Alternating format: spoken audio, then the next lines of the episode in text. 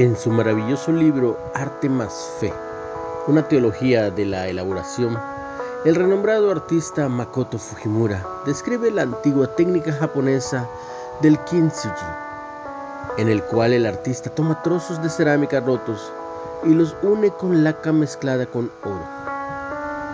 Explica que el kintsugi no solo repara una vasija rota, sino que la hace aún más bella que el original este arte se volvió muy valioso y deseado después de su implementación.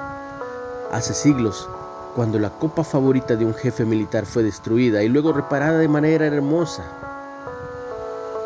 Isaías describe a Dios representando artísticamente esta clase de restauración en el mundo. Aunque nuestra rebelión y egoísmo nos han hecho pedazos, Dios promete crear nuevos cielos y nueva tierra. Velo en Isaías 65, 17 no planea simplemente reparar el viejo mundo, sino hacerlo completamente nuevo.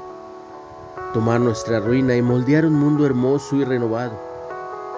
Esta nueva creación será tan asombrosa que las angustias primeras serán olvidadas y de lo primero no habrá memoria.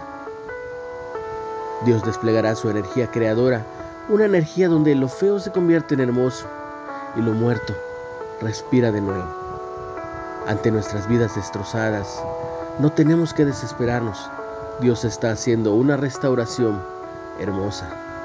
Una reflexión de Winculler.